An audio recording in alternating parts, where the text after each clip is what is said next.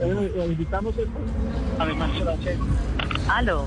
Marisol, ¿cómo le va? Juan Roberto, ¿cómo estás? Un saludo a todos allí en la mesa de trabajo. Marisol Rojas es la encargada de casi nada, ¿no? Usted me corregirá, Marisol, de haber coordinado todo lo pertinente a estos actos de posesión, ¿cierto? Sí, señor. Pues eh, el capricho del presidente Duque nos tiene un poco consternados frente a sí. nuestros símbolos ya hablados, ya se habían conversado, se hicieron todos los trámites a tiempo, eh, tres semanas trabajando eh, en, en todo lo que representa el traslado no solo de la espada de Bolívar, sino también de la Paloma de la Paz. Y pues ayer a las 5 o 6 de la tarde nos sorprende con la noticia directa de que prohíbe la salida de la espada de Bolívar de la Casa de Nariño. Bueno, eso, e- ese, ese inconveniente, ese impasse, Marisol, eh, ¿qué cambios implican en los actos de posesión? ¿Qué, qué van a implicar? Pues más allá de todo es el símbolo de lo que era, de lo que es. Igual, eh, así nos quiten la espada de Bolívar, tenemos a todo el pueblo colombiano representado acá. Ya en este momento eh, ya se está golpando la gente de todos los territorios, la alegría de nuestros indígenas, de nuestros campesinos, de toda la ciudadanía que vienen de los diferentes rincones del país, va más allá de ese, de ese capricho del presidente de no prestar la espada de Bolívar hasta que salga de su mandato. Asimismo pasó con la Paloma. eh, eh, ella tendría que eh, estar ya ubicada en este momento en la Plaza de Armas. Ayer llegó a las 2 de la tarde, devuelven el camión, nos informan que, eh, que hoy en- a primeras horas podría acceder la Paloma eh, al- a la Casa de Nariño y nuevamente nos la regresan y la orden es hasta que salga el presidente Duque puede entrar la Paloma de la Paz a la Casa de Nariño. No nos van a dañar absolutamente nada. Tenemos el amor y la confianza y la esperanza de todo el pueblo colombiano. La espada vendría, venía acompañando al presidente Gustavo Petro, a la primera dama Verónica Alcocer, a sus hijos y nietos, desde el Palacio de San Carlos harían el recorrido hasta la Plaza de Bolívar.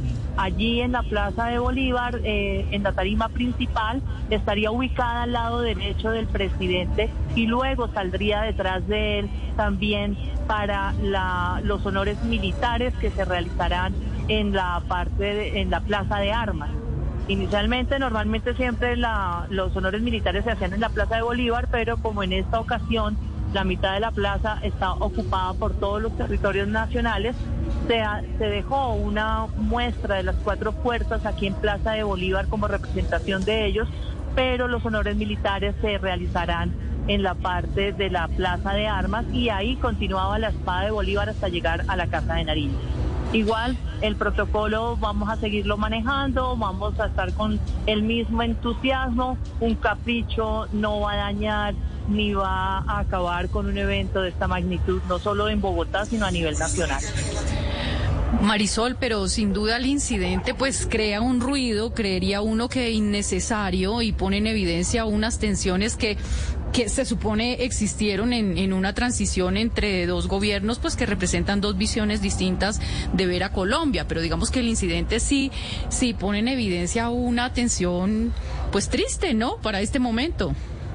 No, pero lo más triste es que es algo ya casi que personal, diría yo, porque todos los funcionarios de Casa Militar, de Presidencia, de la Cancillería, han trabajado de una manera increíble para esta transmisión de mando, opinando, dándonos sus ideas, apoyándonos en todo. Entonces, pues uno entiende eh, que definitivamente es el capricho únicamente del presidente Duque y también de la vicepresidenta Marta Lucía Ramírez, porque les quiero contar que nos hizo desmontar tres veces unos salones en donde hoy estamos haciendo las reuniones bilaterales que seguían pendientes con el rey de España eh, y con otros países que eh, estábamos a puertas de recibir esta mañana.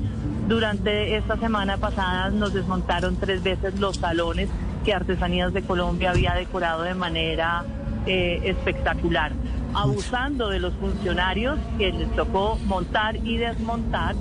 eh, y también con lo mismo, esto hasta el 7 de agosto, después de las 3 de la tarde, ustedes pueden entrar acá. Es algo que nunca se había visto en el país. Normalmente, cuando un gobierno sale y el otro entra, esa incordialidad y se, se, dan todas las condiciones para que las reuniones se hagan a la, a la, a la altura, pues estamos ante eh, presidentes de otras naciones en donde este tipo de cosas no deberían estar sucediendo.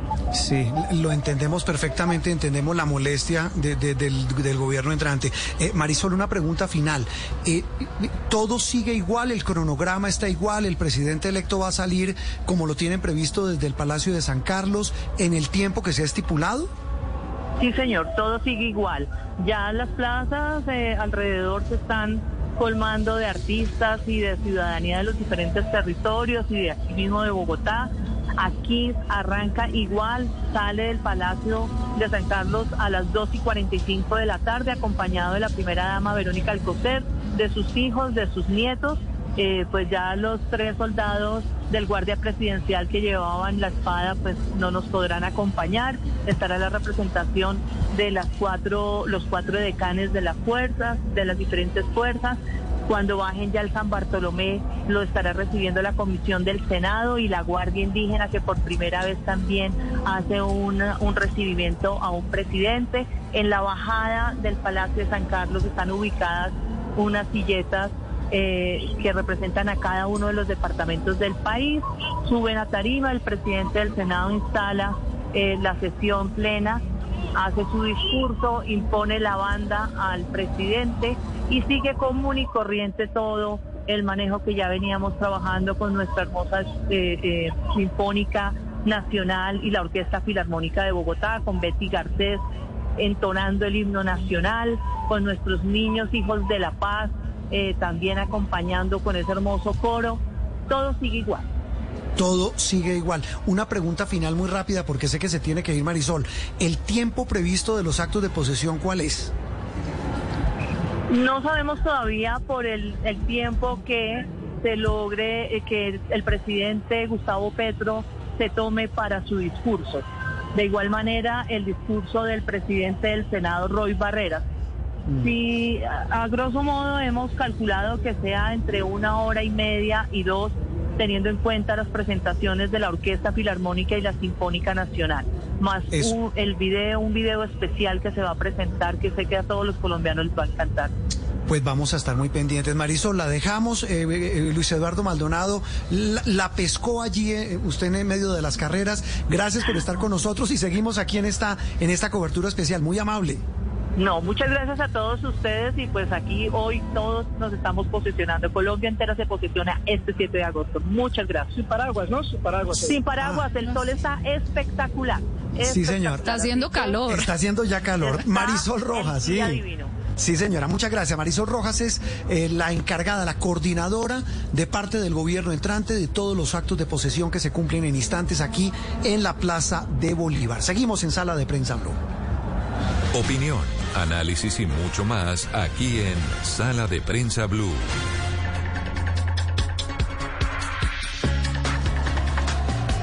Diez cuarenta y ocho minutos. Soltó varios datos, ¿no? La, la, encargada de los actos de posesión, Margarita. Sí, pues soltó, digamos, el, el, el detrás de cámaras, el backstage de todo lo